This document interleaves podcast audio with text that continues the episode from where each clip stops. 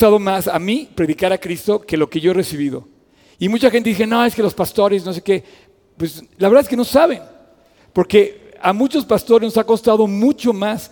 De hecho, estaba, no sé si les llegó por ahí un WhatsApp que decían, decía que ser pastor es uno de los tres trabajos más grandes, fuertes, imposibles y demandantes que existen en la vida. Porque desde que tienes que ser chofer, ir a visitar a los enfermos, hasta consultor de cualquier tipo de situaciones, y tienes que estar ahí, tienes que ir, regresar. La verdad, la demanda de un pastor, y, bueno, Dios le dio el privilegio primero a los levitas y después a los pastores y maestros de tener este, este puesto y yo me siento de verdad emocionado por compartirte hoy. Escogí a tres personajes por las próximas 21 días, tres personajes, Elías, Jeremías y Samuel. Estos tres personajes del Antiguo Testamento tuvieron un llamado a la voz de Dios muy particular, en especial el de Jeremías. Jeremías le dice Dios a Jeremías, le dice, ¿qué ves Jeremías? Es una forma en la que yo quise empezar. ¿Qué ves tú Jeremías? Así es que si tú abres en el capítulo 1 de Jeremías, en el versículo 11 dice, la palabra de Dios vino a mí diciendo, ¿qué ves tú Jeremías? Y yo dije, veo una vara de almendro. Y tú dices, ¿qué? ¿Qué es eso? O sea, ¿qué clase de conversación es esta? No? O sea, ¿de dónde sale Dios? Claro que Dios sabía lo que estaba viendo, pero Dios le dice, ¿qué ves? Y bueno, quiero decirte que es una tremenda muestra de fidelidad de, padre, de parte de este hombre.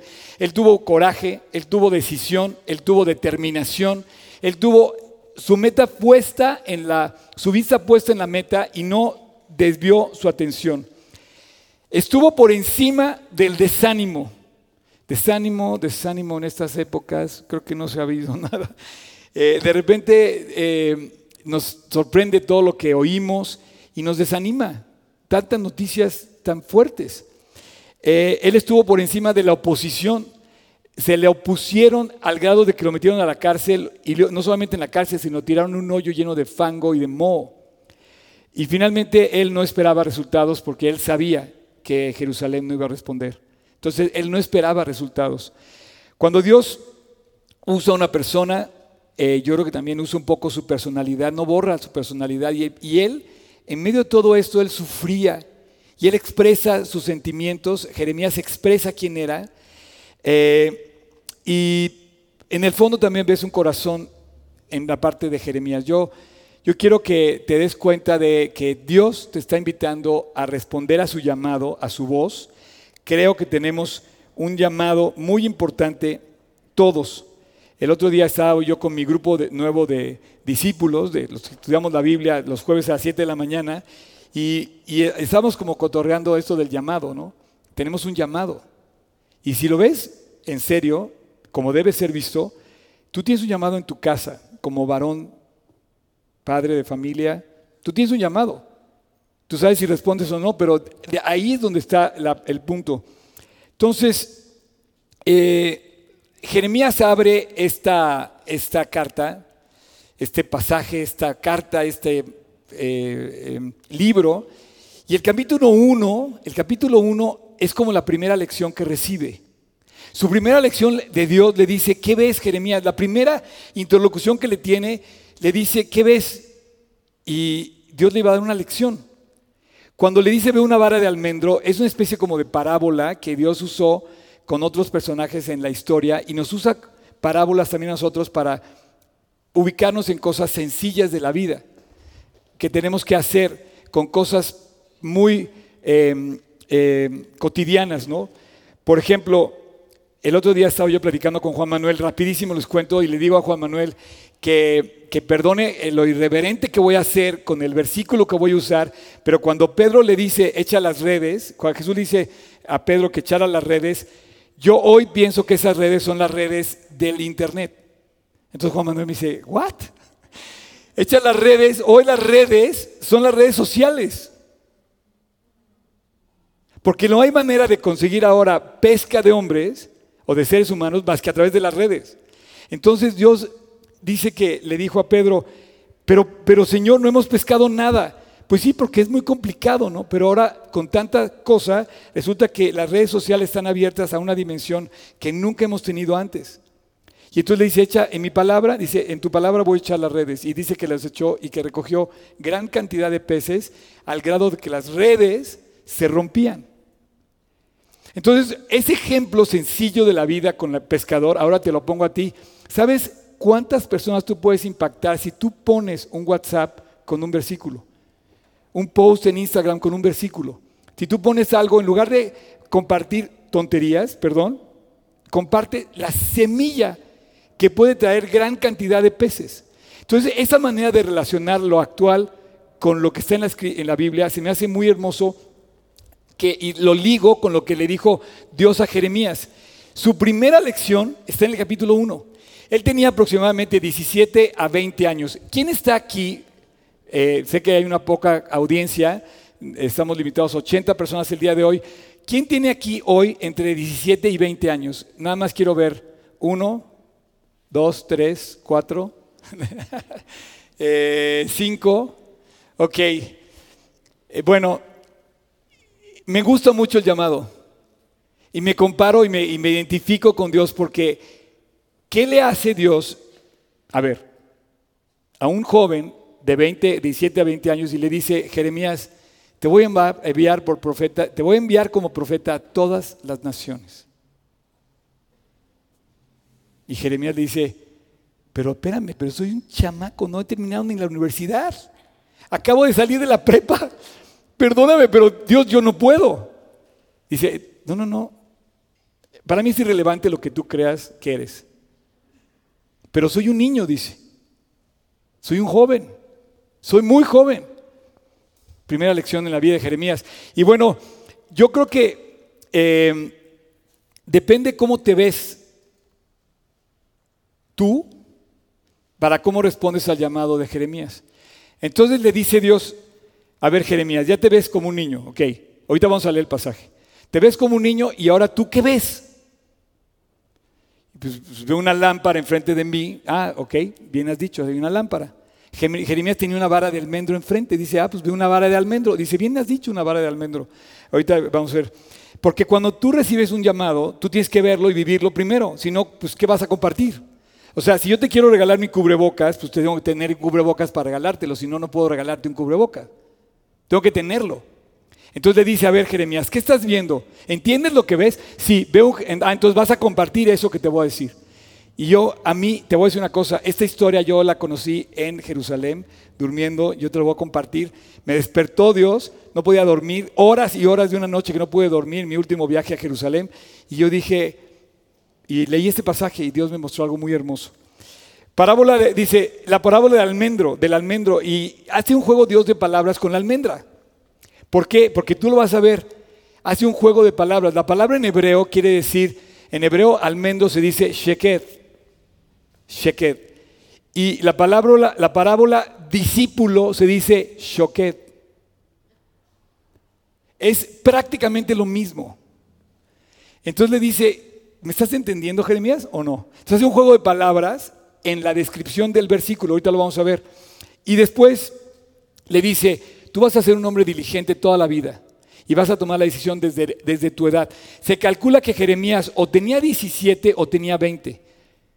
Yo me convertí a los 18 años. O sea que más o menos vamos a llegar a la meta juntos, Jeremías y yo. Te voy a decir por qué.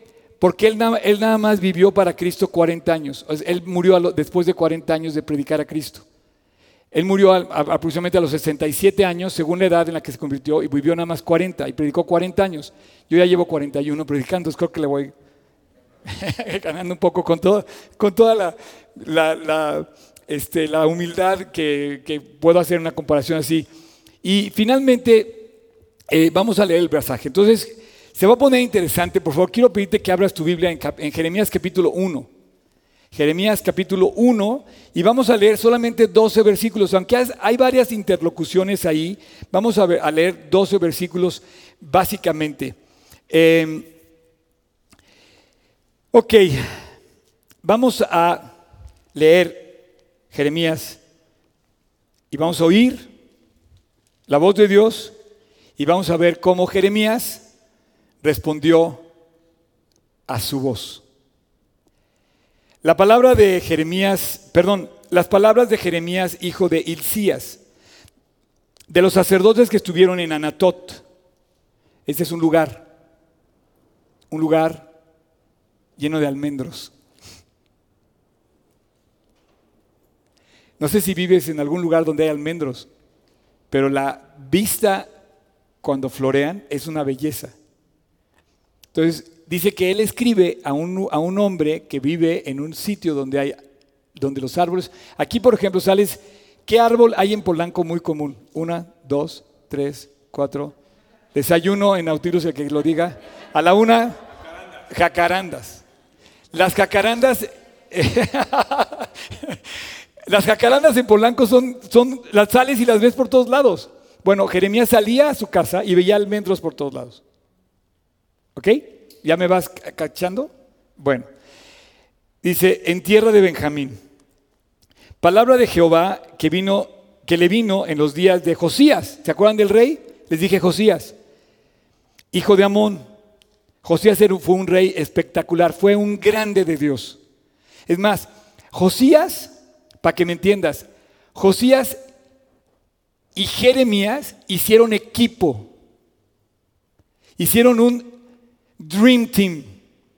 Él hablaba al, al rey Josías y el rey fue tan bueno que contemporáneo se llevaba con Jeremías y compartían de Cristo. Tú llegabas al palacio real y hablaban de Dios y hablaban de la promesa de Dios para Israel y compartían lo edificante y todo. Sin embargo, Amón no fue así, eh, que era el papá de, de Josías. Después dice, rey de Judá, en el año decimotercero de su reinado, le vino también en días de Joacim.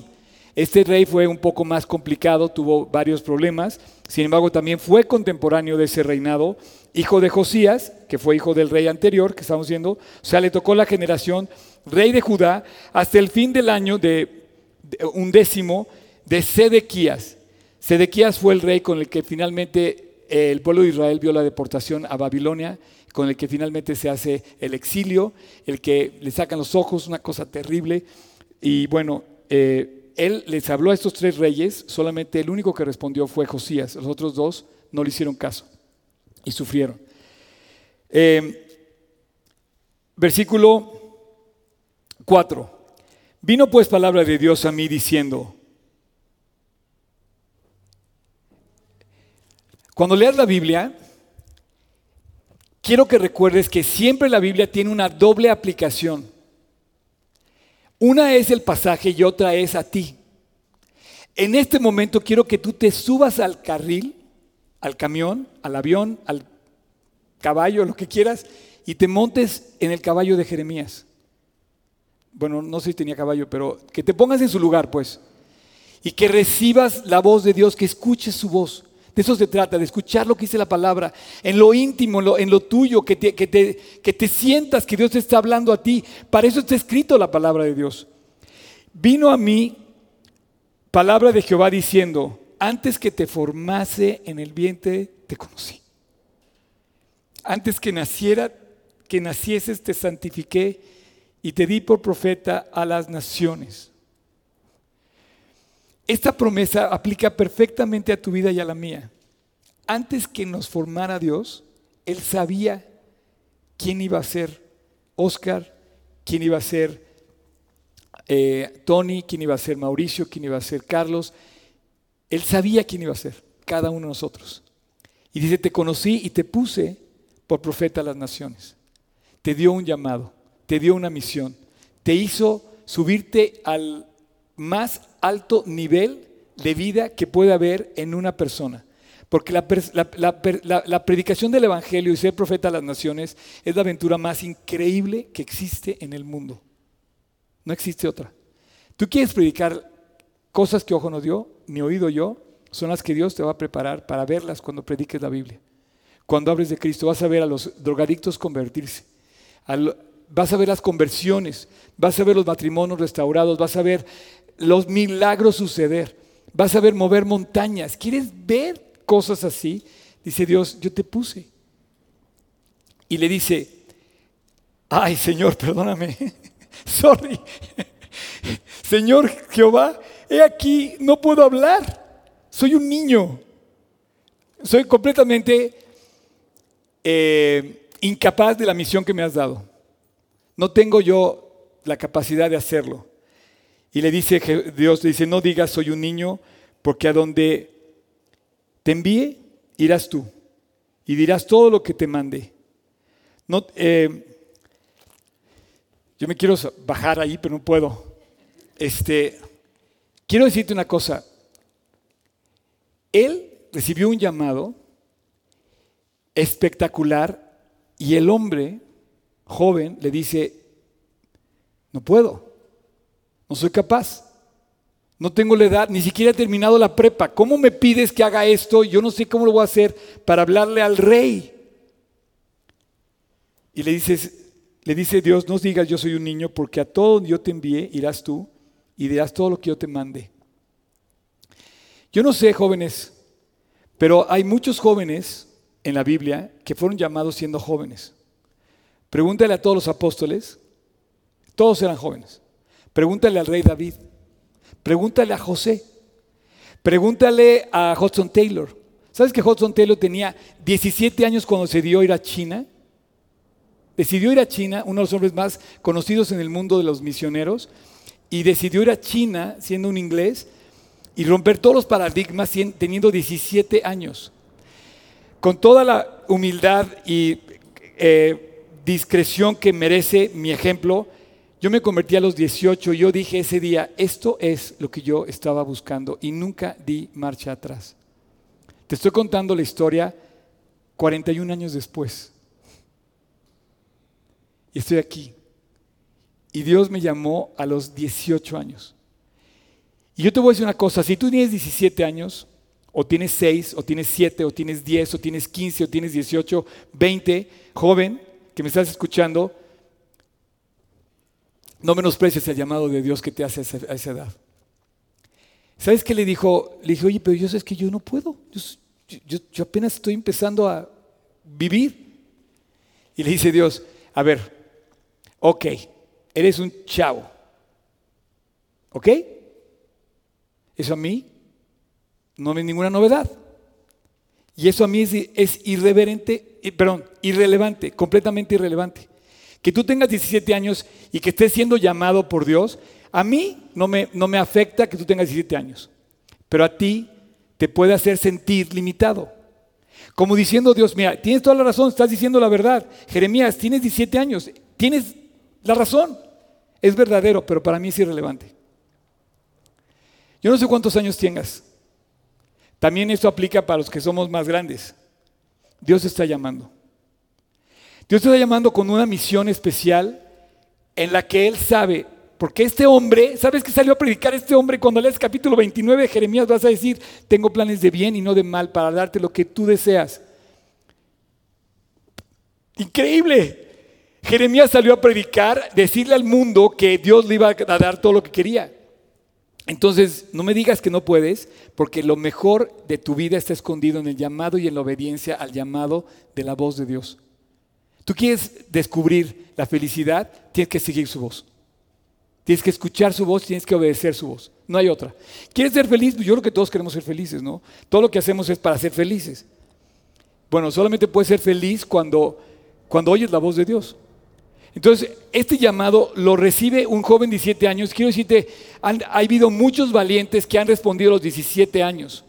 La semana pasada yo les hablaba, si no vieron la prédica la semana pasada, el cierre de la serie anterior de Re, hablábamos de reconquistar. Reconquistaron Jerusalén en la batalla de los seis días un grupo de, de pilotos que fueron catalogados como mejor del mundo aquel entonces, y eran puros pilotos, hombres y mujeres, de no más de 23 años.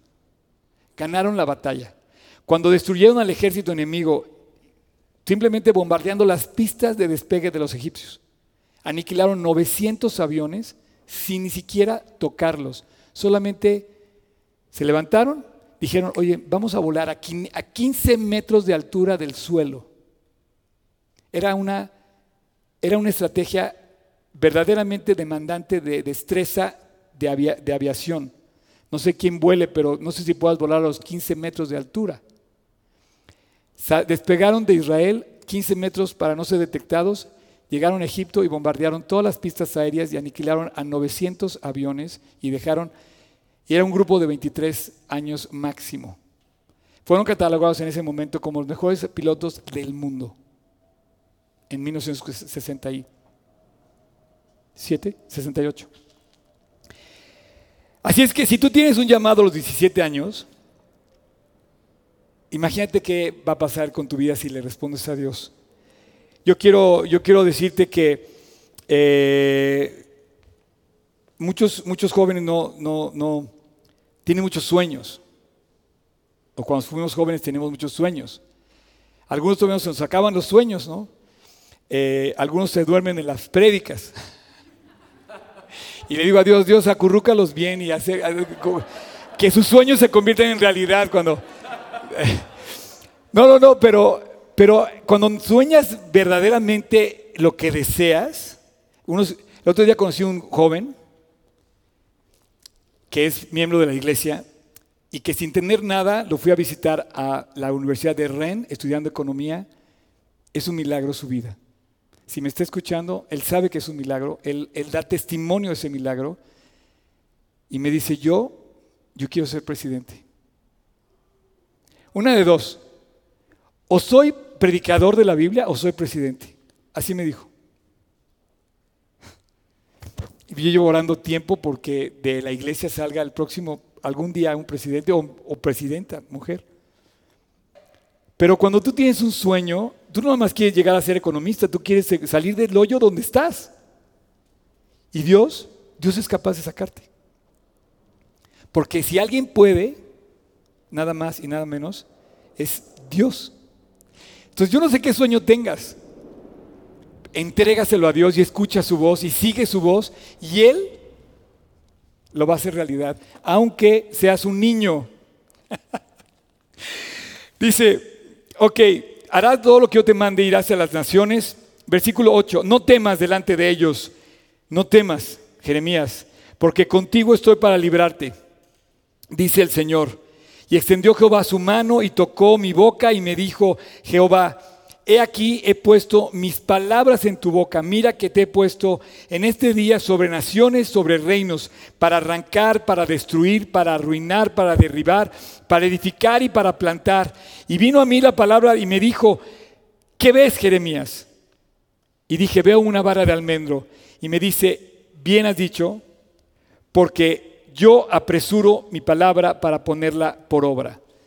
Hasta ahí la primera lección de Jeremías.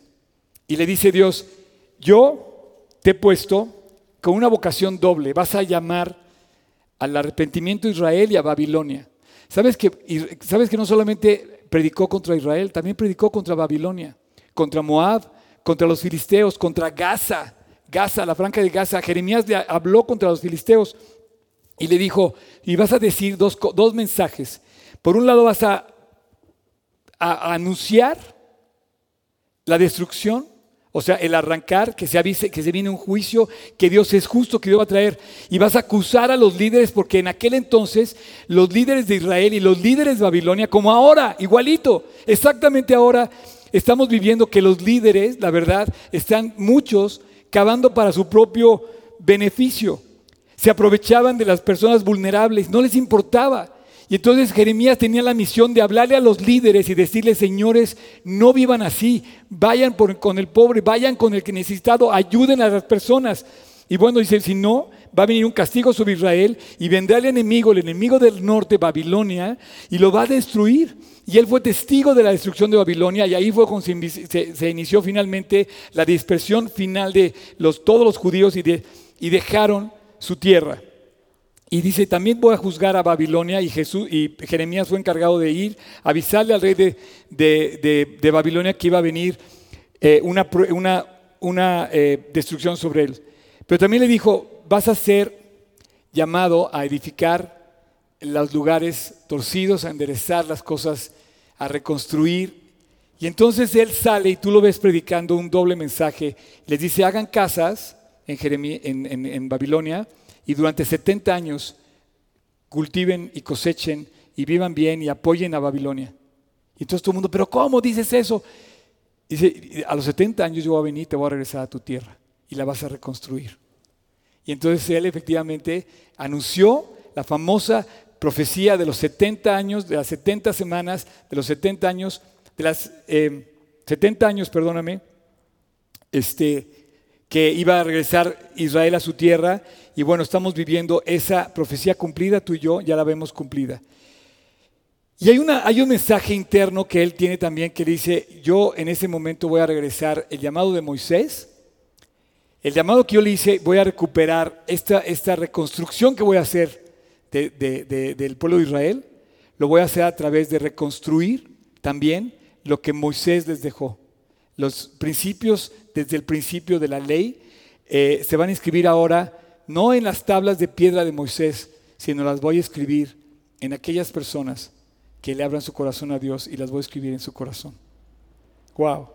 Así que Dios iba a renovar el pacto con él, con los judíos, iba a renovar su pacto, sanaría su rebelión, los amaría, los iba a, volver a amar y iba a escribir estas eh, enseñanzas en tablas del corazón, como lo dice 2 Corintios 3:3, que dice, siendo manifiesto que sois carta de Cristo expedida por vosotros, escrita no con tinta, sino con el Espíritu del Dios vivo, no en tablas de piedra como las de Moisés, sino en tablas de carne del corazón. En las tablas del corazón. Entonces, eh, Dios responde a la predicación de Jeremías de una forma muy... Mm, bueno, es que Jeremías no... En toda la Biblia, él ocupa un lugar preponderante, él, ocupa él, es, una pieza fundamental de la Biblia. Pero el llamado que recibe, yo quisiera que lo recibieras tú también. Y quiero concluir mi prédica con el repaso del versículo 12 y 11. Le dice, bueno, después de que le dice tú vas a arruinar y vas a derribar, pero también vas a edificar y vas a plantar, tú vas a tener un llamado doble, vas a condenar el pecado, pero vas a reconstruir al alma, al alma herida. Y lo que haya destruido el mal, debes de predicar la renovación, la reconstrucción que Dios puede hacer en la vida de aquellas personas. Y yo vengo de una familia destruida, bueno, no, no destruida completamente, pero sí afectada por discusiones, pleitos y cosas así. Y cuando, cuando yo fui a preguntar esto alguna vez a alguna persona, me dijo, no, esto no tiene remedio. Sin embargo, Dios tuvo cuidado de mandarme el mensaje de alguien que me hablaba de la palabra de Dios y me dijo, Dios puede cambiar tu vida. Y la cambió. Entonces Dios, por un lado, dice que, que manda a Jeremías a derribar, todas las cosas estaban mal, pero también dice que manda a Jeremías a proponer cómo edificar tu vida. ¿Cuántos sueños tenemos en la vida? Eh, no sé qué es lo que tengas tú en tu corazón, pero responde a la voz de Dios. Y la primera lección que recibe Jeremías, yo la recibí hace dos años, entonces quiere decir que yo me tardé como 38 años después en entender la lección de Jeremías. Dice, la palabra de Dios vino a mí, versículo 11, diciendo, ¿qué ves tú, Jeremías? Ese es el, ese es el tema de mi plática. Y le dije, veo una vara de almendro. Y me dijo Dios, bien has visto tú, porque yo apresuro, yo apresuro mi palabra para ponerla por obra. Antes de terminar, quiero simplemente compartir contigo, para mí, este, este, este gran llamado. ¿Qué hay de importante en ver una vara de almendro? Eh, si, lo, trajéramos aquí, veríamos una vara de jacarandas, ¿no? ¿Qué veo? Pues una jacaranda, Dios, está ahí por mi ventana. Seguramente él estaba en su casa y de repente se le atravesó así una vara de almendro. Dijo, pues, pues, ¿qué veo? Pues, pues un árbol ahí afuera que es un almendro, ¿no? le dice, bien has dicho. Porque almendro quiere decir diligente, quiere decir disciplinado, quiere decir entregado, quiere decir hombre de Dios, quiere decir discípulo. ¿Sabías tú que la palabra Shoked, en hebreo, quiere decir disciplinado, diligente. Dice, tú vas a ser un hombre diligente, Jeremías. A los 17 años te voy a llamar, pero todo lo que quieras te voy a dar. Yo voy a estar contigo. No te voy a dejar nunca. Y van a venir y van a pelear contra ti, pero ¿sabes qué, Jeremías? No te van a vencer. wow, yo digo, bueno Dios, ¿qué es esto? Mi primera lección fue, Jeremías, ¿qué estás viendo? Nada. No veo nada. O sea, una, vara de almendro es lo más efímero que existe. Dice, no, tú eres un choquet. Tú eres ese almendro. Tú eres ese primer fruto. Tú sabes que en la zona donde vivía Jeremías, en Anatot, era lleno de almendros. Si tú visitas ese lugar hoy, Hoy siguen floreando los almendros. Y al principio de la primavera, si tú vas a Natot hoy, vas a ver la promesa de Dios floreando en todos esos árboles que brotan antes que ningún otro que da fruto en Israel para predicar que Dios hace que un discípulo sea el primero en dar fruto. El, primer, el discípulo es el primero que abre la puerta es el primero que habla de Cristo, es el primero que se identifica, es el primero que toma la decisión, es el primero que decide a favor de Dios. Un discípulo, eso es el que dice Dios, yo sí quiero antes que los demás. Y jóvenes que están viendo aquí entre 18 y 20, y jóvenes entre 60 y 80, y jóvenes entre 5 y 10, no me importa la edad que tengas, Dios te está llamando. ¿Lo quieres? Es tuyo no lo quieres, sigue siendo tuyo, nada más que no lo vas a aprovechar. Te digo una cosa, quieres ser de los mejores pilotos del mundo, acepta el llamado. Para que esos cuates ganaran la batalla, te tuvieron que enrolar en las filas del ejército. Para que Jeremías aceptara el reto y, y pudiera hacer todo lo que escribió después, tenía que pasar la primera lección del capítulo 1. ¿Qué ves, Jeremías? Una vara de almendro. La palabra de Dios vino a mí y me dijo, ¿qué ves Jeremías? ¿Qué ves tú Jeremías? Digo, veo una vara de almendro. Y me dijo, bien has dicho, porque yo apresuro mi palabra para ponerla por obra. Porque el almendro brota antes que ningún otro fruto en Israel. Vamos a ponernos de pie. Padre, muchísimas gracias por esta tremenda lección. Este llamado a tu voz. Este hombre Jeremías, este joven que se convierte y que además recibe esta instrucción. Seguramente Jeremías nació en un, hogar donde se hablaba de ti, donde se creció bajo tu instrucción. Gracias Dios porque este joven a los 17 años, en lugar de renegar contra sus papás porque le hablaban de Cristo, él decidió aceptar el reto, el llamado de tu voz. Dios, ¿cuántos hay aquí en este momento y cuántos me están viendo? ¿Cuántos hay? que a los 17, a los 18, a los 20, a los 10, a los 30, a los 40, la edad que sea, Dios en este momento quieren decirte, ¿qué ves? Nada. ¿Qué veo? Problemas. ¿Qué veo? Debilidades. ¿Qué veo?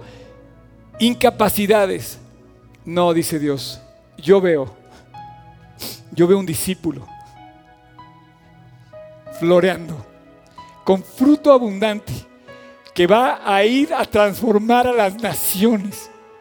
Y Dios, yo te quiero pedir para que la gente que está escuchando este mensaje decida continuar la carrera y seguir para ti con todo el corazón. Dios, pon tu mano en cada uno de nosotros y haznos ver como pequeños Jeremías que nos estás enviando a la aventura más increíble, más grande. Déjanos responder a tu voz, déjanos decirte que sí, Jesús. Y déjanos saber que solo tú tienes palabras de vida eterna. Y así como estás, te voy a dejar unos segundos. Habla con Dios. Dile lo que quieras. Pero dile que sí.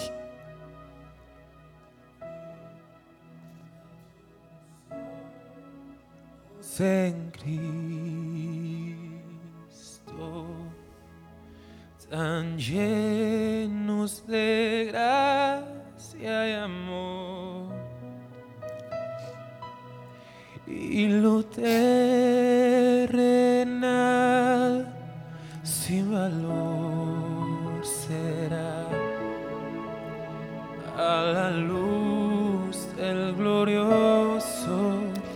¿Cuáles son tus sueños? Fija tus ojos en Cristo. Entrégaselos a Él. ¿Qué necesitas? Voltea a verlo. Llenos de gracia y amor. Él es la respuesta. Y lo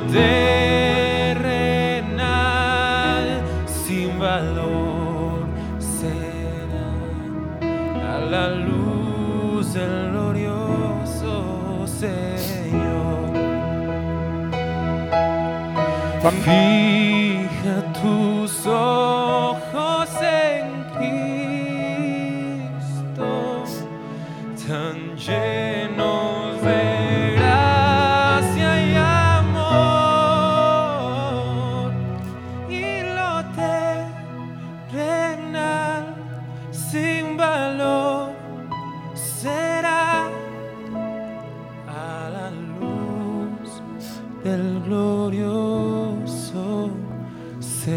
Señor. Cualquier cosa que tú necesites, Dios sigue estando ahí. ¿Qué ves? ¿Problemas? No.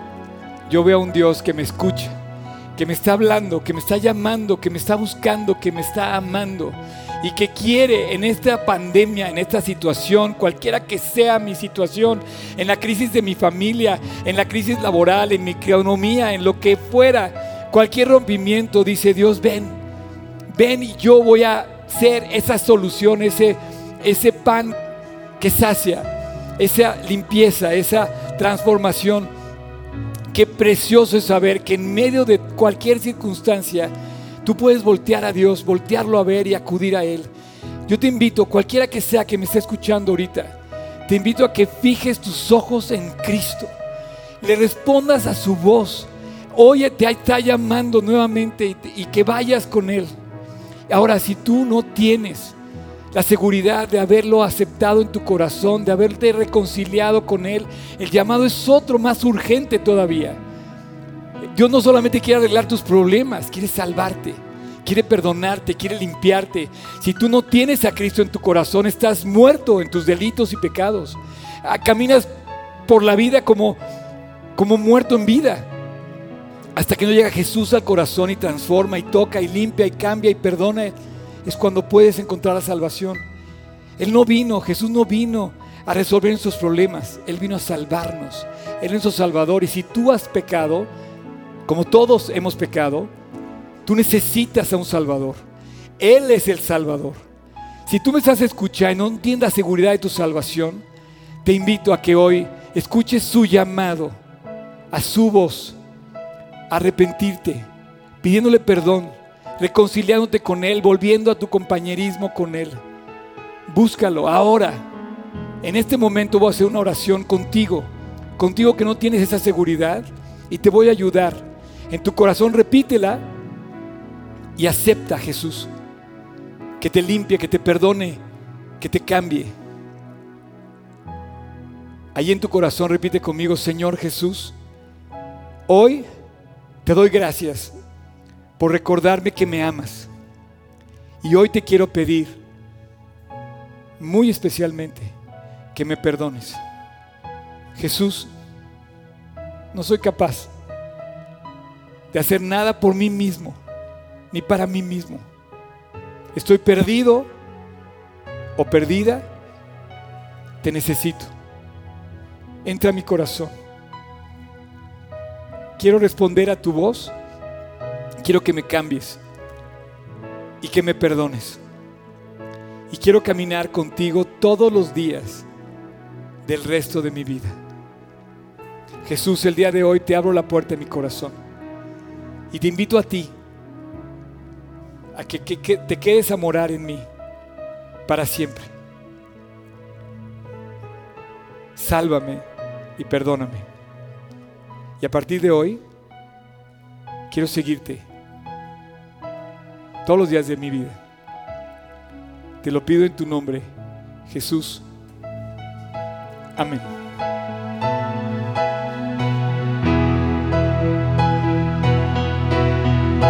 Fija tus ojos en Cristo, tan llenos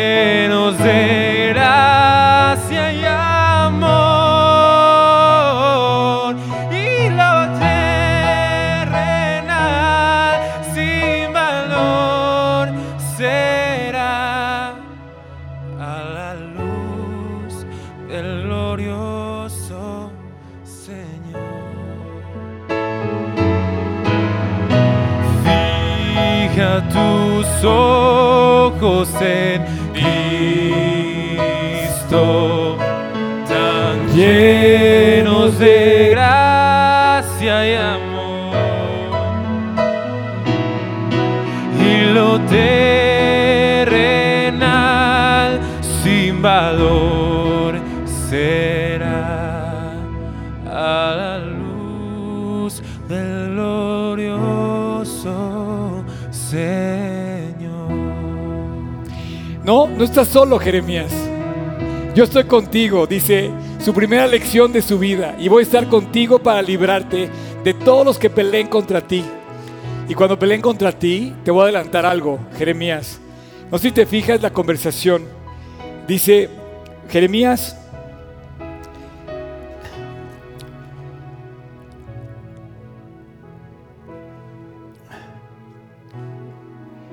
perdóname, perdí aquí. Te dice, no temas, no temas delante de ellos, porque contigo estoy para librarte. Extendió su mano Dios, tocó mi boca y me dijo, he aquí, he puesto mis palabras en tu boca.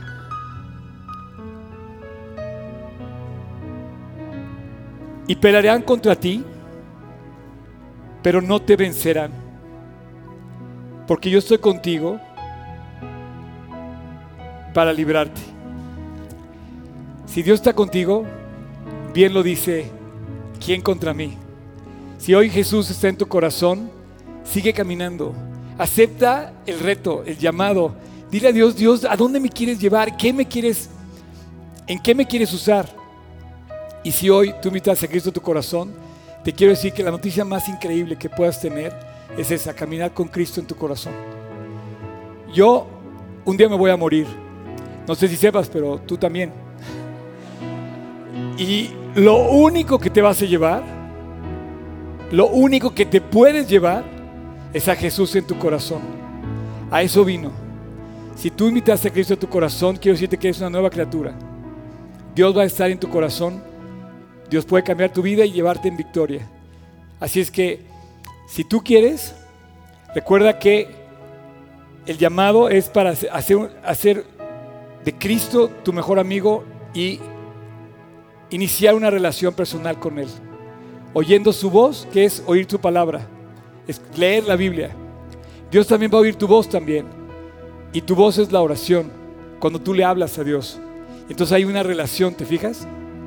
Tú le hablas y Él te habla. Y entonces hay una relación íntima y profunda. Y finalmente, qué increíble ser usado para que Dios pueda usarte en compartir esto con otros. Si hoy invitas a Cristo a tu corazón, nos gozamos contigo. Déjanoslo saber en línea. Compártenos que invitaste a Cristo a tu corazón. Y tienes dudas, escríbenos. Y si no, simplemente gózate con Cristo y reúnete con alguien que te edifique y que te lleve más cerca de la palabra de Dios.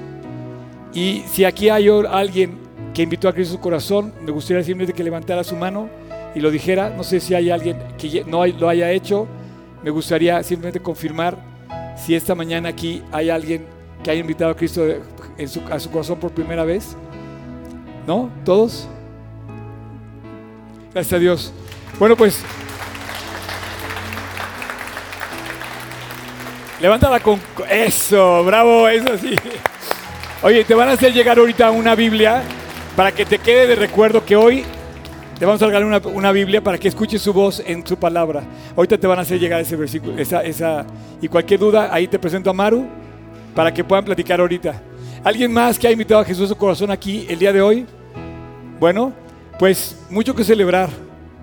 Aparentemente no, pero tenemos que celebrar que Jesús está en nuestro corazón.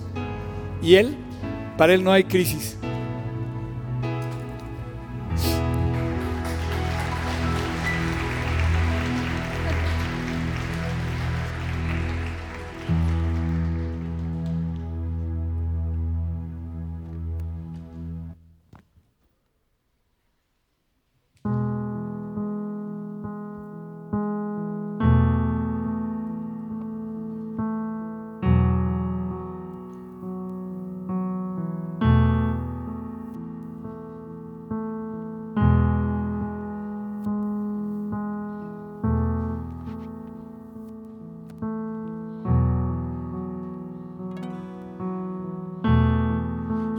Recuerdo en mi juventud, oí tu voz, mi nombre gritándome. Y hasta ese momento claramente la escuché. Ahora que he creído, me llamarías otra vez. Yo recuerdo miedo tener la mano que sentí guiándome y a salvo me sentí al fin por primera vez. Señor, ya he creído, me guiarías otra vez. Cuando en el mar y el viento sople con violencia, regrésame, Dios, regrésame, regrésame a mi primer amor. Yo recuerdo ciego estar los ojos me abrió. Y oh, qué luz mi vida inundó. Ahora que he crecido, me enseñarías otra vez. Me enseñarías otra vez. Vamos todos. Cuando en el mar esté la tormenta el viento sople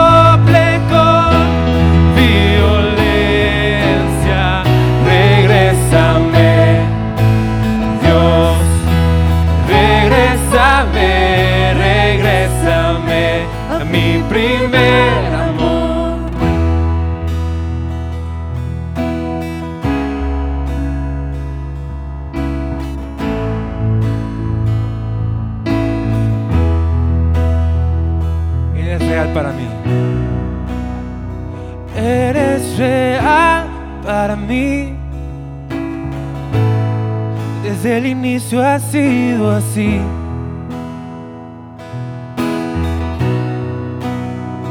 Nada separará el cielo y mi corazón. es que estás de mí.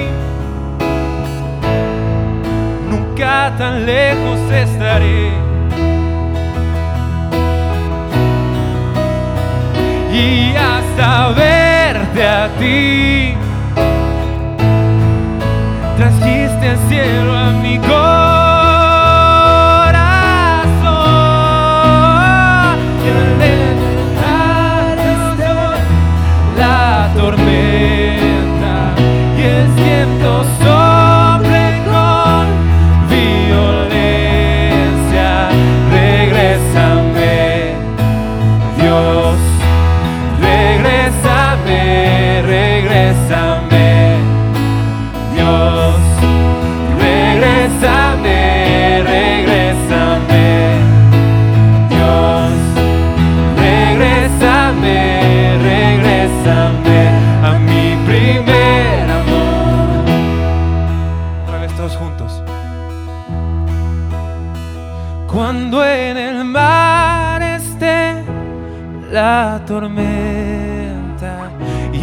Viento sople con violencia, regrésame, Dios, regrésame, regrésame a mi primer